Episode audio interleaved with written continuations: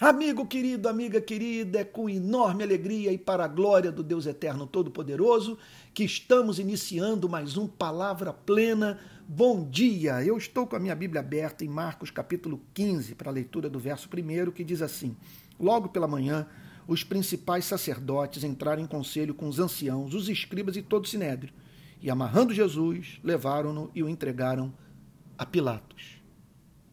Esse relato histórico revela que Cristo não foi morto por pagãos, mas por lideranças religiosas judaicas do primeiro século da era cristã que julgavam que matar a Cristo representava prestar culto a Deus.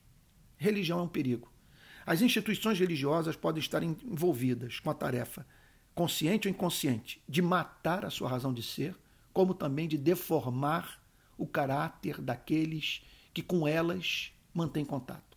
É impressionante a quantidade de pessoas que, após o envolvimento com a igreja, passaram a, a, a, se dedicar a bizarrices, sandices, irrelevâncias que nada contribuem para a transformação da história, o avanço do reino de Cristo.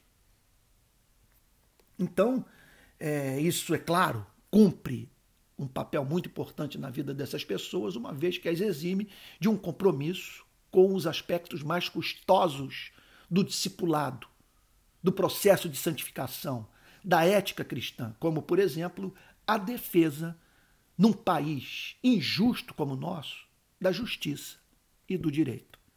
Portanto, você não deveria ficar escandalizado com os desatinos da igreja, a ponto de pensar em não ter mais comunhão com os cristãos ou até mesmo romper com a fé cristã. Eu participo da sua indignação e eu me encontro em estado de perplexidade com tudo que vejo. Contudo, nós não fomos enganados. Jesus foi, teve sua morte tramada por, a, por aqueles que correspondiam no passado a, a, a, figura hoje do pastor metodista, do pastor batista, do pastor presbiteriano, do pastor assembleiano, do presbítero, do teólogo. Jesus foi Olha, entre os doze havia um que traiu a Cristo.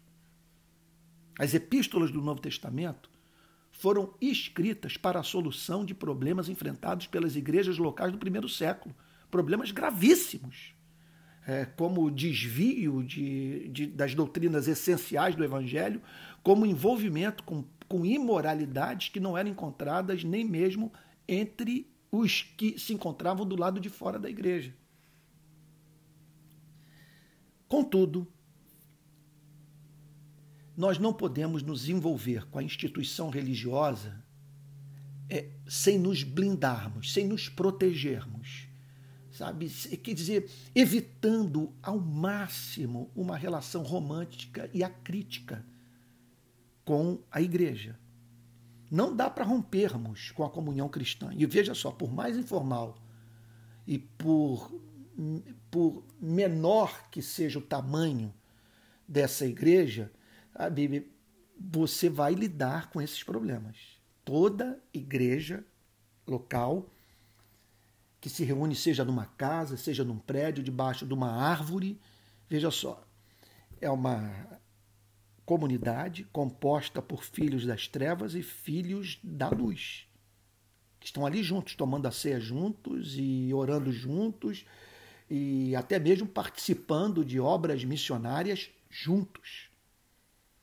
Igreja perfeita é aquela que Deus conhece, que é a comunidade dos regenerados e que, pela ação do Espírito Santo, se arrependeram e creram, e que vivem para a glória de Deus. Mas essa, essa igreja é, visível que se reúne na, na, dentro de um, de, um, de um prédio, conforme eu disse, ou numa casa, seja onde for, essa igreja sempre será composta, repito, pela, pelo joio e pelo trigo. Não dá para romper com ela, porque Deus nos chama para vivermos na comunhão da igreja, para servirmos e sermos servidos, para amarmos e sermos amados e lutarmos para que essa comunhão seja tão bela a ponto da igreja dar uma prova sociológica da da existência de Deus, da veracidade do cristianismo. De maneira que os que estão do lado de fora, ao verem como os cristãos se relacionam uns com os outros, chegarem à conclusão que se o mundo estivesse sob o governo de Cristo, as relações humanas seriam muito mais humanas. Agora, nós precisamos nos proteger. Inclusive, é, é, é, é partindo também da pressuposição que essas loucuras são encontradas não apenas entre os membros, mas entre aqueles que assumem o púlpito e que se declaram, se auto-intitulam portadores da palavra de Deus. Isso aí, portanto, é, olha, é um perigo. Se você tem um homem fiel, santo, que prega a Bíblia de modo não afetado, com excelência no poder do Espírito Santo, eu posso lhe dizer que você se encontra diante de uma grande expressão do amor de Deus pela sua vida e, e, e pela vida da sua família. Contudo, esse homem pode ser um mensageiro das trevas. E por isso, você precisa se proteger dele e da instituição. De que maneira?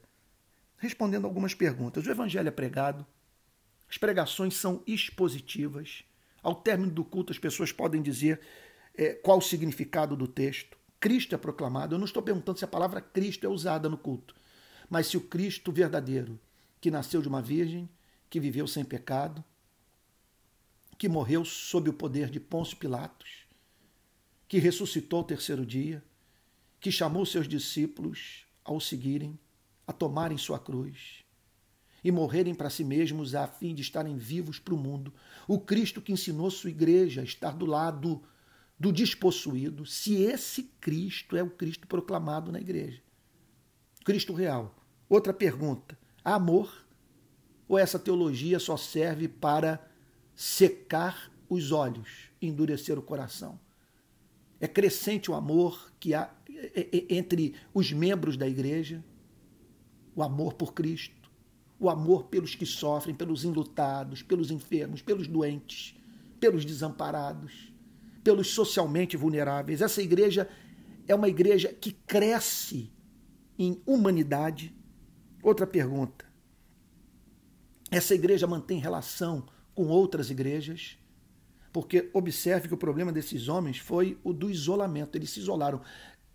Esses movimentos, os saduceus, os escribas, os fariseus, os essênios, o que, o que caracteriza o ponto em comum entre esses movimentos é que eles, julga, eles se julgavam detentores do monopólio da verdade, sem darem nenhuma evidência empírica de que haviam alcançado o estágio mais intelectual do desenvolvimento do judaísmo dos seus dias. O mesmo acontece hoje. Não há evidência que eu, hoje, com a minha igreja e, e aqueles com os quais eu me relaciono, representamos o estágio intelectual mais avançado do, do, do desenvolvimento, portanto, da teologia da Igreja de Nosso Senhor e Salvador Jesus Cristo. Não há evidência, não há prova empírica. Sabe? E eu preciso, portanto, abrir as janelas da igreja, deixar ar e luz entrarem, o que significa manter contato com aqueles que pensam diferente, entendendo, portanto, que é nessa comunhão que nós vamos conhecer os mais diferentes aspectos da verdade, preservando-nos do erro de, repito, eu tenho dito isso é, é, bastante, porque é um erro ao qual nós estamos muito expostos, que é o de elevar um lado da verdade à condição de verdade completa. E outra pergunta: qual é a relação dessa igreja com Pilatos? Essa igreja se deixou cooptar politicamente por alguma ideologia alheia ao evangelho e que, portanto, mina o testemunho da igreja, faz com que essa igreja perca em simetria se transformando assim num monstro, sabe? que se preocupa, por exemplo, com doutrina, mas que não tem a mínima preocupação com experiência com o Espírito Santo, a prática da verdade.